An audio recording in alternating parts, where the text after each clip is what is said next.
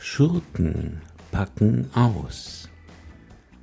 Bösewichte aus Film, Geschichte und der Nachbarschaft sprechen über ihre Sicht der Dinge. Ein Story-Podcast. Es spricht ein enttäuschter Fan. Dem Kampf gegen die Besatzung mein Leben zu weihen, das war mein fester Entschluss. Doch wem sollte ich mich anschließen? Die Zeloten schienen mir mehr als Wegelagerer, als Kämpfer für die Freiheit. Die Priester hatten vor den fremden Herren die Knie gebeugt.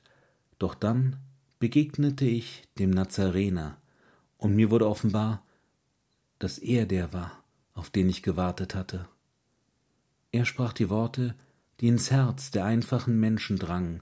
Eines Tages, glaubte ich, würden sie auf ein Zeichen von ihm zu den Waffen greifen. Unter seiner Führung würden wir die Römer zurück ins Meer treiben. Denn ich hatte ihn Wunder tun gesehen, meinen Propheten. Lahme ließ er wieder gehen und Blinde machte er sehend. Vor seiner Macht würden die Mauern der Garnisonen von Haifa und Caesarea fallen, so wie einst die Mauern der Philister stürzten beim Schall der Posaune. Ich glaubte zu verstehen, dass er bereit war, nach der Herrschaft zu greifen, nannte er sich doch selbst einen König, Gottes Sohn sogar. Gewiss hörte ich ihn auch über Liebe und Vergebung predigen, doch ich dachte, die grausamen Besatzer seien davon ausgenommen.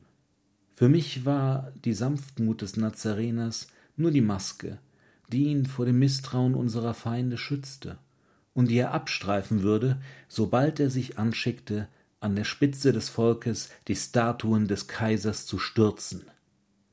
Die anderen, die ihm folgten, seine Jünger, das waren einfache Männer, die nichts begriffen, Fischer und kleine Handwerker, allein ich habe ihn verstanden, meinen Propheten, so dachte ich. Wenn er vom Himmelreich auf Erden sprach, dann redete er, glaubte ich, von einem Palästina ohne Römer. Als wir unter dem Jubel der Menschen in Jerusalem einzogen, war der richtige Moment gekommen, da war ich mir gewiss, und ich bestürmte meinen Herrn, das Volk zu den Waffen zu rufen. Doch er schien gar nicht zu begreifen, was ich von ihm wollte. Ich verstand, dass er sich niemals zur Freiheit bekennen würde, wenn ich ihn nicht dazu zwang. Das war meine Aufgabe, meine heilige Mission. Also flüsterte ich den Pharisäern ein, man hätte es bei diesen Propheten mit einem gefährlichen Aufwiegler zu tun. Sie versuchten ihn in die Enge zu treiben, indem sie ihn nach seiner Meinung zu den verbrecherischen Tributforderungen des Kaisers befragten. Nun musste er sich bekennen. Denn wer die Steuern unterstützte, der verriet sein Volk. Wer sich jedoch gegen sie aussprach, der wandte sich damit offen gegen die Besatzung. Doch was geschah? Mein Prophet ließ sich die römischen Münzen zeigen.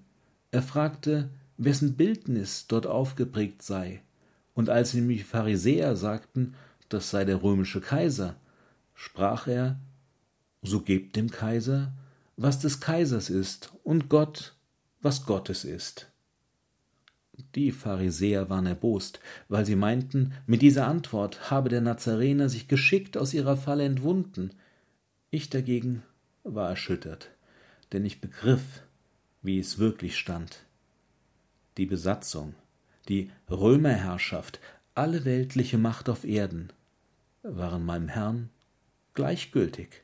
Meine höchsten Ziele hatten keinerlei Wert für ihn. Als ich dann zum Hohepriester ging, um den Nazarener zu beschuldigen, tat ich das nicht aus Rache, nicht einmal aus Enttäuschung, sondern nur weil ich keinen anderen Weg sah, meinen Propheten dazu zu bewegen, endlich das Richtige zu tun. Wenn die römischen Kriegsknechte kommen, um ihn zu binden und zu martern, dann werden sie seine Macht zu spüren bekommen, da war ich mir sicher, er würde sie hinwegfegen, sie zermahlen, so wie die ägyptischen Heerscharen von den Wellen der großen Flut davongespült worden waren. Aber dann kamen sie, und er ließ sich ohne Widerstand abführen. Ruhig hörte er sich erst die Anklage an, dann das Urteil. Als sie ihn zum Ort der Schädel hinaufführten, war ich mir immer noch gewiss, er würde sich nun sogleich zu erkennen geben und seine Henker vor ihm niederknien lassen. Selbst als sie ihn ans Kreuz schlugen, glaubte ich noch, er würde hinuntersteigen. Sein Reich würde beginnen, die Römer würden in Angst fliehen. So musste es doch sein, denn so kläglich, in Schmerz und Schande, konnte es doch nicht zu Ende gehen. Aber das tat es dann. Die anderen Jünger zeigten mir ihre Verachtung. Ein Verräter nannten sie mich, gar ein Mörder. Ich habe ihnen vergeben, ganz im Sinne meines Propheten. Es sind einfache Leute, sie haben mich nicht verstanden, so wie sie ihn nie wirklich verstanden haben. Dabei hätte ich ihren Trost gut gebrauchen können. Das Ende unseres Herrn war eine furchtbare Enttäuschung für mich. Stattdessen meinten sie, ich sollte mir als letzten Ausweg den Strick nehmen. Ich dachte gar nicht daran, etwas dergleichen zu tun, denn ich hatte hingehört, was in den Straßen Jerusalems über meinen Propheten gesprochen wurde. Nun, da er gestorben war, vernahm man nur noch Gutes über den zuvor, ob seiner Sanftheit viel belächelten. Sein Tod erschuf neue Wunder, wie die Speisung der Tausenden, die hatte ich selbst miterlebt, und es war wenig Wundersames daran, zu sehen, wie dürftige Vorräte in sehr kleine Portionen geteilt wurden. Nun erzählte man sich, der Nazarener habe eine Handvoll Brot und Fisch wie durch einen Zauber vermehrt. Da erkannte ich, was ich getan hatte. Indem ich dafür gesorgt hatte, dass mein Meister in jungen Jahren zu Tode kommt, habe ich ihn nicht nur unsterblich gemacht, er ist auch über sich selbst hinausgewachsen. Jedes Mal, wenn die Jünger über sein Leben berichten, wurde das, was er getan hatte, etwas größer und wunderbarer. In den Geschichten, die man über ihn erzählt, bleibt mir nur die Rolle des Verräters. Ich beuge mich diesem Joch in Demut, auch wenn dies bedeutet, dass die stetig wachsende Gemeinde nie eine Kirche nach mir benennen wird, ich begnüge mich damit, dass zumindest ich selbst weiß, dass ich der eigentliche Gründungsvater der neuen Gemeinschaft bin, in deren Dienst ich mich weiterhin sehe.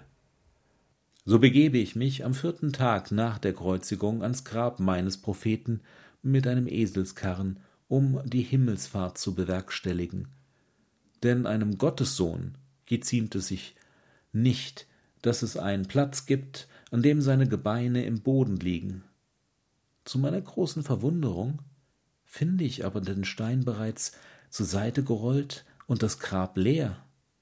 Mein erster Gedanke ist, dass ich den tumpen Petrus vielleicht unterschätzt habe, aber dann beschleicht mich ein Gefühl tiefer Einsamkeit ob des verschwundenen Leichnams meines Herrn, und tröstend legt mir jemand die Hand auf die Schulter, eine Hand mit einer frischen Wunde genau in ihrer Mitte, wie von einem Nagel, den man dort eingeschlagen hat.